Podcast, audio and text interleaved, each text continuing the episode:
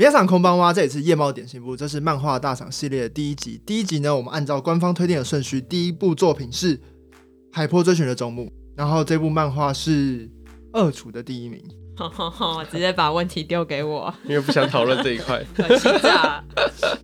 我们先简介这部漫画，大概呃，他是他的主角是一个六十五岁的阿妈，嗯，然后就是小孩已经大了，大到都有孙子的那种，然后呃，在她的丈夫过世之后，开始独居的生活，然后就是每天闲闲的兴趣是。跑去电影院，但不好好看电影，去看看电影的人的表情，好爽的退休生活。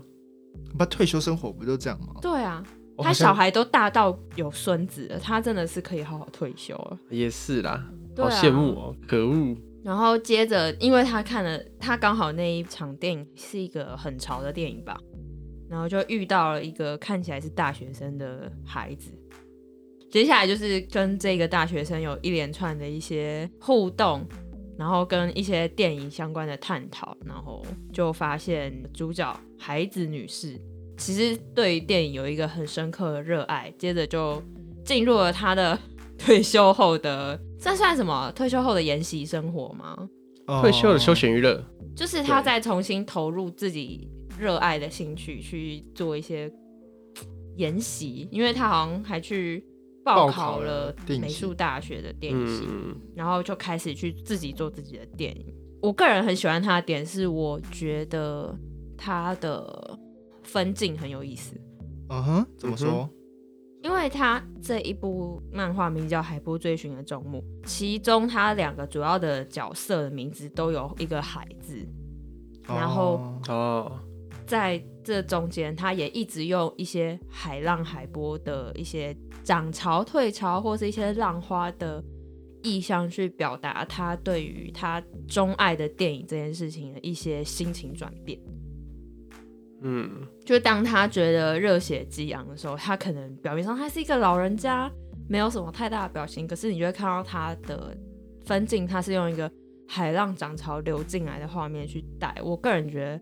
他是一个还蛮电影的手法嘛，但他画在漫画上，很美丽的，就是意象形态，我觉得很喜欢。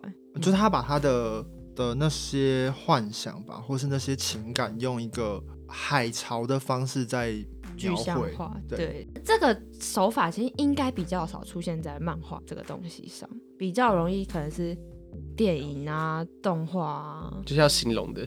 对。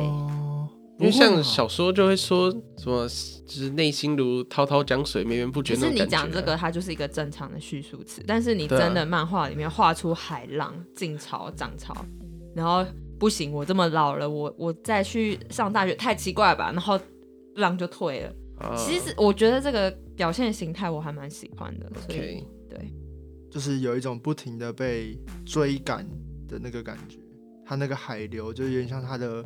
它其实没有去定义它那个海浪到底是什么，可是它却被这个海不停的追寻，可是又像是随波逐流一样去认的这个像是他自己的心思吗，或是自己的呃任性，去去被那个东西追着。我觉得这件事情他描绘的那个，因为他那个东西可以同时有很多意义，就是有点像是呃过往他自己遗失的一些情绪或是兴趣。或是爱好，曾经失去的东西，它可以是年少无知的那个任性，或是追梦的那个热情，这些东西去用海来比喻，都很多种可以去解释它。这件事情是厉害的，嗯，但是我觉得不会说这种手法很少见，只是没有这么文学性的让它呈现在漫画里。对，它不是这么直接。漫画会用这种手法，比如说噩梦的时候，比如从柜子里面伸出很多黑色手，可是他们会比较具体、比较具象，它不会是这么就是一种情感的表现的感觉。对，它就是比较文学性。嗯，或是漫画有时候它只是一个画面上漂亮的东西。哦，你说秀吗？对啊，就是有时候啊，比较烂的举例，就是小当家觉得东西很好吃的时候，这是一个比较烂。不准你这样说，就是比较因为因为他大家已经变迷因了，所以你没有办法感受到它的美，但他其实应该是想要用一种抽象的表现形态去表现那个东西有多好吃。OK，你要想小当家当年这么做，他也是创举。好吗？啊，也只是他放在现在，他我们觉得哦，他很俗套，但他当年是就不是他已经变得迷因了，所以我我这样举例会瞬间这个是一个 low 的举例，但其实他的表现形态是一个很想办法把用另外一个方式去具现化它多好吃的形态，就有点类似那个感觉，但它是用一个很对，就是刚主厨讲很文学意识流的那种方式去呈现那个海浪。我会联想到冰果里面，他们第一次相见的时候，那个很多花的那个呃花，对。藤蔓还是什么荆棘之类的东西，那个那那个很漂亮的那个闪耀的画面的那个感觉。可是冰果本身它是轻小说嘛，嗯嗯嗯，所以他会有这样的文学性描述，我觉得合理。可是漫画只用这个媒介却呈现出这种文学效果，我觉得很算是特色吧。因为一般来讲，如果漫画要讲到像这种内心有点激动的，他们会注重在表情上，对不对？哦，对。但很少会直接有拿一个呃形容类的东西吗？怎么讲？就是这是一个比喻性的东西，比较难直接用漫画，因为漫画可能会很激动，他就画出他的脸之后，后面是一个比较淡，然后可能是他激动的心情的一些直接画出来的东西。然后漫画这个媒介吧。它往往都是面向年轻人，嗯，对，包含有可能青年人。可是这个漫画的主题，它是在一个比较年长的长辈上，然后他去描绘出他内心追逐到了这个年纪才要开始追逐自己梦想的这个情绪，描写的这么细腻，就是那个人生体悟感是不一样的。嗯，然后他同样热血。但他像年轻人一样的彷徨，但又不是所有的彷徨都是年轻人能够理解、完全理解的。嗯，所以这一部分也是意味着这个东西，它就是漫画这件事情，它已经更突破年龄层了吧？就是它一部分就是让更多。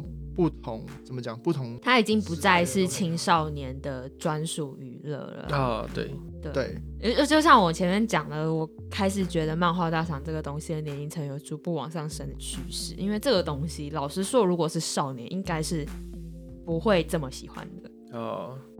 希望不要是因为小孩都不看漫画了，应该不会吧？倒应该不至于吧？吧吧，对，这点没有办法去评论。对，还有什么要讲的吗？怎么样讲？你你在你在卖血推另外一个点啊？卖血推另外，我讲很久哎。哦，那我要讲为什么没选吗？好啊，人家说，呃，我把排第一名，可以想见我卖血，我前面怎么推荐，就是因为我喜欢的点嘛。那你们两个对这一本的看法是什么？哦，我觉得这一部故事对我的感觉而言，它的节奏呃很快，就是它反而很着重在他角色的个人上。他怎么去考进学校里？怎么怎么去，就是做到那些事情？他不看一个六十五岁的阿妈备考有意思吗？可是我会好奇，我会好奇这个故事怎么样进展？就是他他都 pass 过很快，就是主要都放在他在怎么想的那个地方，可是又没有描绘到很清晰的时候，我觉得现在篇幅不够让我激动。我觉得会不会是因为这个这些像备考这种事情？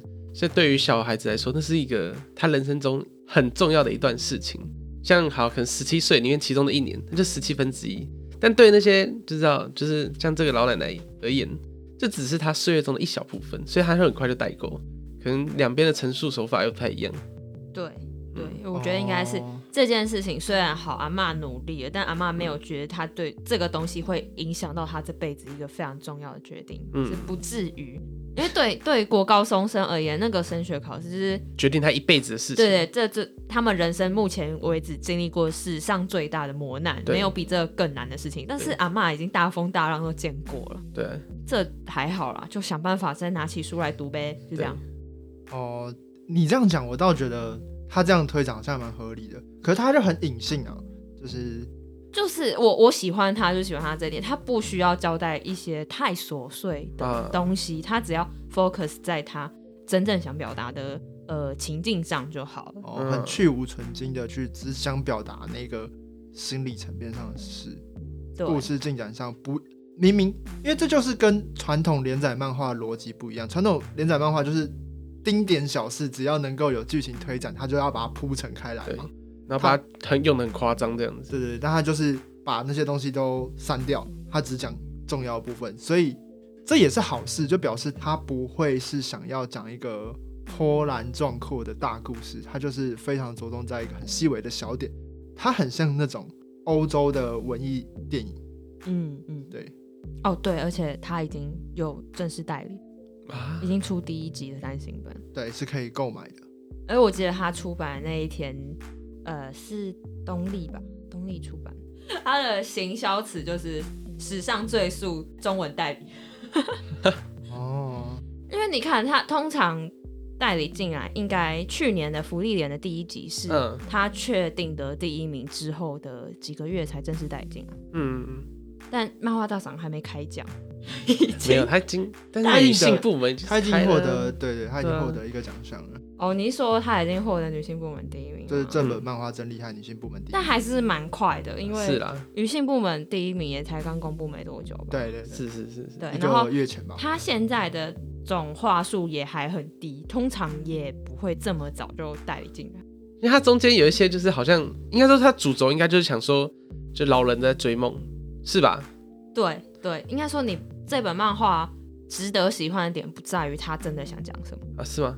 对，因为他他有一些部分就是讲的很少女，就有时候是阿妈，你知道阿妈一把年纪，但有时候他会展现出一些很少女的心态，会让我搞不清楚他到底是想要讲一个追梦的故事，还是在讲一个你知道，就是老了之后又有点第二春的感觉。虽然那第二春不知道是对于梦想还是对于青春的霸退。